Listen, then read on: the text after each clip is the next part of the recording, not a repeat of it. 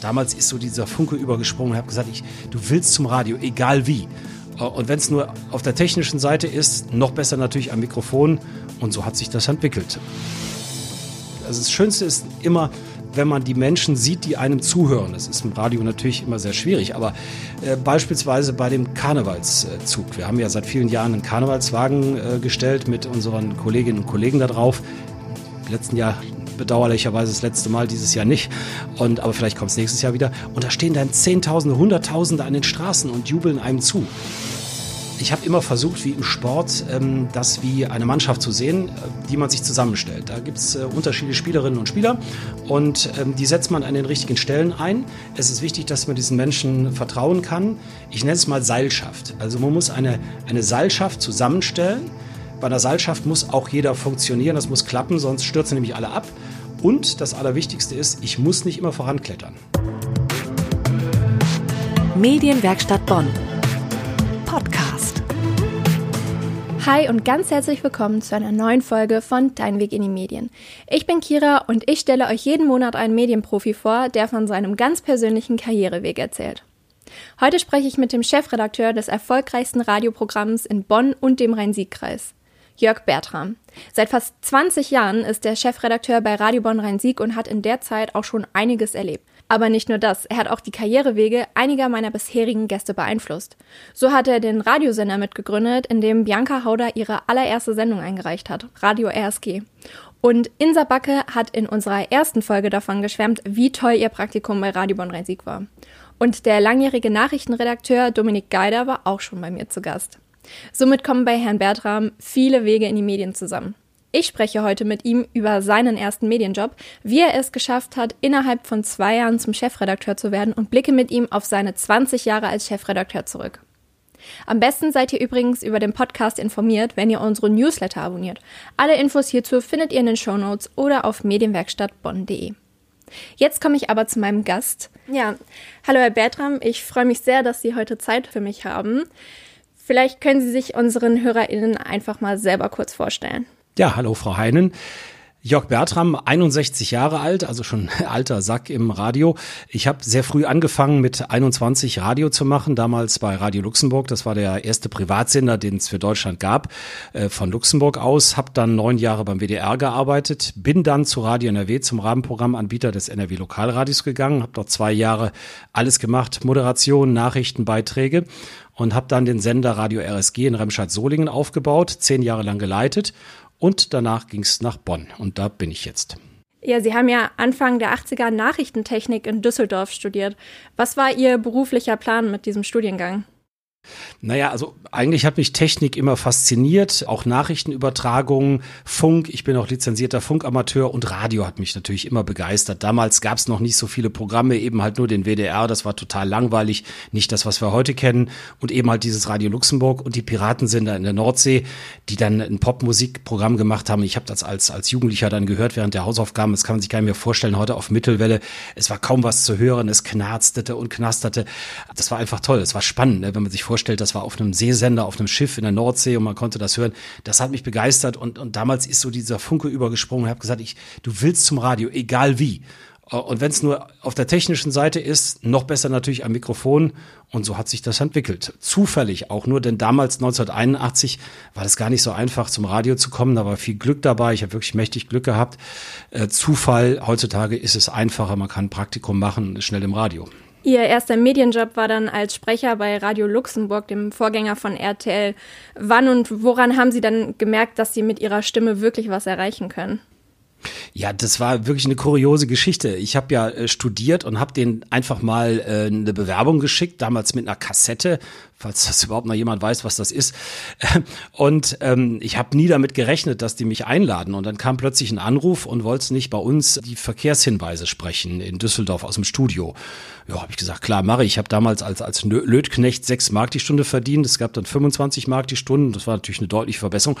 Und ich war im Radio. Äh, meine Mutter war stolz und das war ja auch schon wichtig damals. Und ähm, ja, das, das haben wirklich alle gehört. Das war erstaunlich. Das kam über Mittelwelle, ein bisschen auch über OKW hier an. Und Und ähm, das haben wirklich fast alle gehört, egal wo man, mit wem man gesprochen hat, bis ins Ruhrgebiet rein, teilweise auch in ganz Deutschland über Kurzwelle, auch damals noch in der ehemaligen DDR. Also das ist ein Programm, hat eine irre Verbreitung gehabt. Sie haben es dann ja in kürzester Zeit geschafft, wie Sie auch schon erzählt haben, zum Chefredakteur zu werden. Wie haben Sie das geschafft? Ja, auch das war ähm, sozusagen parallel habe ich neben dem Job beim, beim WDR, ähm, der unterlag damals der sogenannten Prognoseregelung, ich weiß gar nicht, ob es das heute noch gibt, damit man sich nicht einklagen konnte, konnte man nur eine bestimmte Anzahl Tagen im, im Monat ähm, arbeiten. Ich habe daneben noch ein Pressebüro gehabt, habe Zeitung gemacht, Anzeigenblatt und äh, ja, und dann kam irgendwann äh, das, das Privatradio und ich musste mich dann entscheiden, weiter WDR oder Privatradio. Ähm, die haben mir dann angeboten, du kannst als fester Freier, als freier Freier, wie auch immer, nur kommen. Damals hat man halt jeden genommen, ne, weil es nicht so viele Radioleute gab. Und ich habe mich dann kurzerhand entschieden, aus der frei beruflichen Tätigkeit in die, in die Festanstellung zu gehen bei Radio NRW.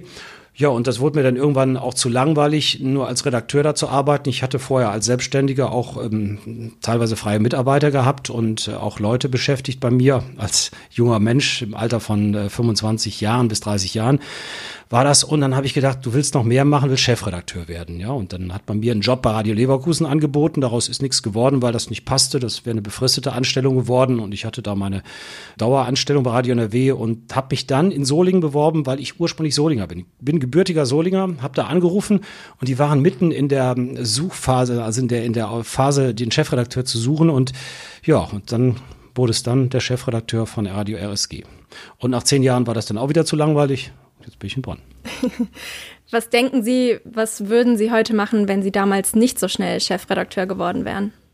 Also ich wäre vermutlich, ähm, na, ich sage mal technischer Leiter in der Uniklinik in Düsseldorf, weil ich habe dort äh, während des Studiums ähm, ja als Student gearbeitet und hatte schon unterschriftsreif einen Halbtagsvertrag gehabt neben meinem Studium in der technischen Abteilung und dann kam RTL, Radio Luxemburg. So, also ich vermute mal, ich wäre dann als Ingenieur dort in der Technik hängen geblieben. Mutmaßig mal. Ist aber auch ein spannender Bereich. ja, sicherlich. Aber ähm, ne, wenn man so einen Hang dazu hat, auch äh, vor Leuten zu sprechen, dann fehlt einem das dann vielleicht dann doch. Ja, klar. Weshalb haben Sie sich dann jetzt aber gegen einen Job hinter dem Mikrofon entschieden und für die Arbeit hinter den Kulissen? Ja, also jetzt der Chefredakteur ist ja ein bisschen mehr hinter den Kulissen. Äh, klar, ich gebe ab und zu dann auch noch meine Interviews und äh, auch Beiträge. Aber es ist so, dass jetzt natürlich auch, ich finde, ja, wenn man sich so mit, mit, mit den 60ern dann etwas mehr zurückzieht und den jüngeren Kolleginnen und Kollegen dann die Chancen gibt. Ich habe lange genug moderiert. Ich habe früher beim WDR, wenn wir da auf Sendung waren, man, man muss sich das mal vorstellen, da war in, in Deutschland gab es nur ein einziges Programm, äh, da war teilweise auch noch der Deutschlandfunk im Nachtprogramm aufgeschaltet. Und wenn jemand das Radio anhatte, dann hat er entweder in dem Moment mich gehört oder gar nichts. So, das ist ja heute alles gar nicht mehr. Ich habe alles mitgemacht. Ich habe, wie gesagt, moderiert, ich habe Nachrichten gemacht, ähm, auch in besonderen Krisensituationen Nachrichten gemacht. Das war alles unheimlich spannend. Aber das ist auch ein Teil des Jobs. Ähm, man muss auch Verantwortung abgeben. Ich finde das immer wichtig, sich selbst persönlich nicht so wichtig nehmen. Und ähm, das habe ich immer so gehalten. Und deswegen ziehe ich mich jetzt langsam aus der vordersten Front zurück. Sie sind ja jetzt schon seit fast 20 Jahren Chefredakteur bei Radio Bonn Rhein-Sieg. Äh, welche Momente und Entscheidungen gehen Ihnen heute noch unter die Haut, wenn Sie auf diese Zeit zurückblicken bisher? Ja, so, so richtig hm, unter die Haut ähm, gegangen sind mir eigentlich ähm, andere Dinge, jetzt nicht unbedingt in Bonn. Das war damals in Solingen, der Brandanschlag Solingen. Wir erinnern uns vielleicht noch daran, an diese schrecklichen Szenen. Dort war ich der äh, ja, Reporter schlechthin. Das äh, muss man sich so vorstellen, dass ich für fast alle Privatsender in Deutschland berichtet hatte. Sogar die BBC, äh, World Service, rief äh, an und, und wollte was haben. Da war man wie, wie, also gefangen, man war also im Prinzip mal kaum geschlafen und, und hat also permanente Berichterstattung geleistet. Das war so ein Ereignis und die anderen Ereignisse sind natürlich damals bei Radio NRW während des äh, Golfkriegs ähm, die Berichterstattung. Ähm, ich habe dann die alliierte Bodenoffensive, eine Sondersendung moderiert mit vielen äh, Kollegen, Korrespondenten. Damals spielte Geld noch nicht so eine Rolle wie heute. Also das waren so diese spannenden Zeiten und in Bonn gab es natürlich auch immer wieder auch Highlights äh, zwischendurch, ähm, wo man sich vielleicht gerne dran erinnert, den Wechsel ähm, des neuen Studios Studios im, äh, wir sind ja vom Brückenforum umgezogen, das Gebäude des Generalanzeigers, das alles mit aufzubauen, die Raumgestaltung, das sind dann so Highlights und natürlich viele Kleinigkeiten, wenn man sich, also das Schönste ist immer, wenn man die Menschen sieht, die einem zuhören. Das ist im Radio natürlich immer sehr schwierig, aber äh, beispielsweise bei dem Karnevalszug. Wir haben ja seit vielen Jahren einen Karnevalswagen äh, gestellt mit unseren Kolleginnen und Kollegen da drauf letzten Jahr bedauerlicherweise das letzte Mal, dieses Jahr nicht. Und aber vielleicht kommt es nächstes Jahr wieder. Und da stehen dann Zehntausende, Hunderttausende an den Straßen und jubeln einem zu. Das finde ich immer toll. Oder wenn man ähm, Veranstaltungen macht und man weiß, das sind die Hörer. Ja, also das war mir immer wichtig, weil du sitzt ja im Studio und siehst nur dieses blöde Mikrofon und vielleicht sogar noch hinter der Scheibe den Nachrichtenkollegen oder die Kollegin und dann hast du vielleicht gerade eine nette Moderation gemacht und die reagieren gar nicht, weil sie sich gerade auf ihre Sache konzentriert haben und sich gar nicht, gar nicht zugehört haben. Und man braucht das einfach, man braucht dieses Feedback. Ne? Das, das ist immer das Tolle, wenn man sieht, dass die Menschen begeistert sind von dem, was man tut. Jetzt gerade ganz aktuell während der Corona-Zeit haben Sie zusammen mit anderen Chefredakteuren in NRW einen Hilferuf gestartet, weil viele Lokalsender in Deutschland gerade an ihre Existenzgrenze gehen. Was hat das mit Ihnen gemacht? Ja, also wir haben die glückliche Situation bei Radio Bonn Rhein-Sieg, dass wir mit Köln zusammen, also wir sind der zweitgrößte Sender, also mit den meisten Hörerinnen und Hörern erreichbaren in Nordrhein-Westfalen. Wir haben es geschafft, äh, nach vielen Jahren, es waren viele Rückschritte, ähm, es zu erreichen, dass wir hier im, im gesamten Rheinland ähm, die Nummer eins sind, äh, der, der aller Radiosender, auch der anderen, vor den anderen Lokalsendern. Das war nicht immer so. Es war in Bonn immer sehr, sehr schwer. Das ist auch eine besonders herausfordernde Hörerschaft, die wir haben. Und ähm, wir haben eine, eine super Reichweite im Moment, die uns natürlich hilft, auch Werbespots zu verkaufen, wovon wir ja ausschließlich leben. Und wir haben es im letzten Jahr geschafft. Ich habe das ein bisschen gehofft, aber es ist dann auch so eingetreten, dass es einen Nachholeffekt gab. Es gab Ende des Jahres einen Nachholeffekt. Das heißt, Kunden haben dann das, was sie vorher im März, April nicht gebucht haben, dann nochmal nachgeholt. Das war auch landesweit so. Wir haben zwar ein Minus in Bonn im letzten Jahr, ja, das stimmt, aber eben halt nur mit dem blauen Auge und auch eigentlich einen ganz guten Gewinn. Das ist aber nicht in den anderen Sendern, vielen anderen Sendern so. Es gibt kleinere Sender, ländliche Sender, wo die Kaufkraft nicht so groß ist und, und da drohen also in der Tat rote Zahlen. Und da besteht die Gefahr, dass einzelne Sender aus diesem Lokalfunksystem rausbrechen. Die Politik hat sich ja mit einem äh, Solidarbeitrag eingebracht, hat sich auch sehr gefeiert.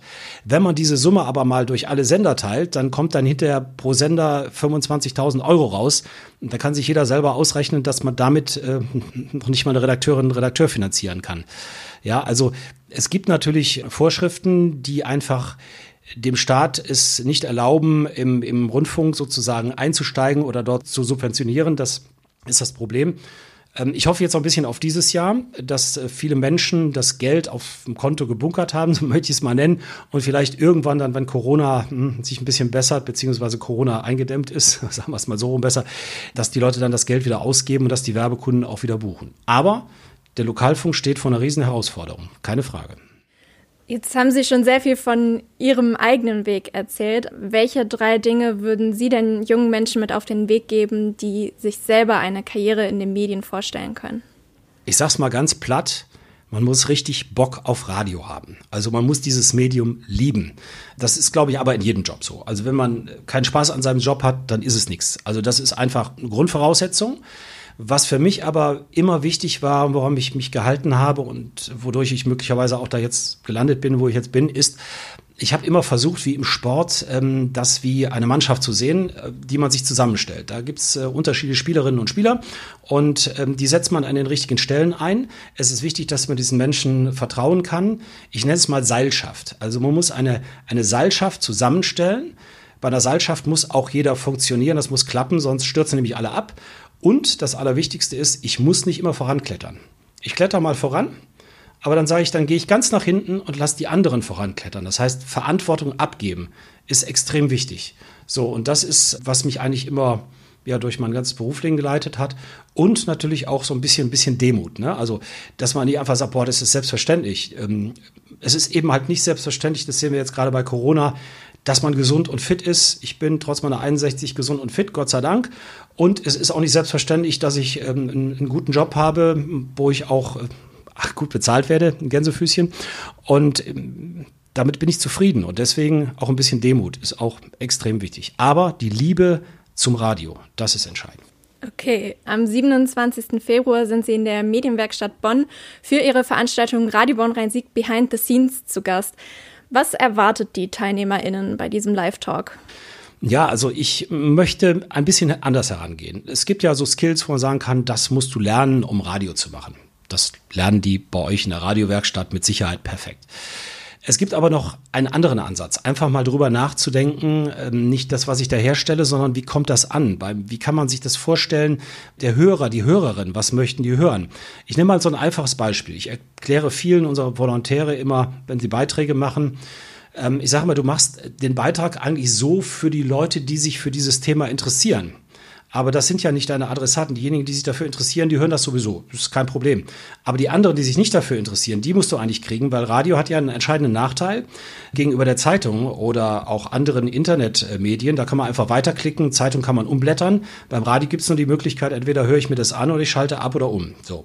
Und deswegen ist es wichtig, die Menschen in den Blick zu nehmen, die sich für dieses Thema bisher noch nicht interessiert haben und es so zu gestalten, dass ich die fange, weil die anderen habe ich ja sowieso. Also da ist es extrem wichtig, nicht nur auf das Handwerkliche zu achten. Da kann ich auch mal einen Fehler machen. Das sehen die Hörer uns gerne nach. Aber wichtig ist, dass ich, dass die Leute auch merken, aha, der nimmt mich ernst, der macht es gerade auch für mich, der erklärt es mir oder die erklärt es mir selbstverständlich. Also da möchte ich versuchen, so ein bisschen für zu sensibilisieren, eine andere Herangehensweise ans Radio machen als das Schema F. Ja, vielen Dank, Herr Bertram, dass Sie sich heute Zeit für mich genommen haben und vielen Dank für Ihre Tipps. Wenn ihr noch mehr über den Sender Radio Bonn Rhein-Sieg erfahren wollt und euch auch eine Karriere im Radio vorstellen könnt, dann schaut doch einfach am 27. Februar beim Live-Talk Radio Bonn Rhein-Sieg Behind the Scenes mit Jörg Bertram und mir vorbei. Da habt ihr außerdem die Möglichkeit, alle Fragen zu stellen, die ihr schon immer mal wissen wolltet. Alle Infos zur Anmeldung findet ihr in den Show Notes. Natürlich gibt es auch diesmal wieder einen Rabattcode, mit dem ihr eine Begleitperson kostenfrei mitbringen könnt. Der Rabattcode für diese Veranstaltung lautet Radio Bonn Rhein-Siegland. Wenn euch die Folge gefallen hat, freue ich mich über eine positive Bewertung. Fragen oder Anmerkungen könnt ihr mir gerne auf Instagram schreiben, at Deinweg in die Medien. Ich bedanke mich, dass ihr zugehört habt und freue mich schon auf die nächste Folge. Ciao! Medienwerkstatt Bonn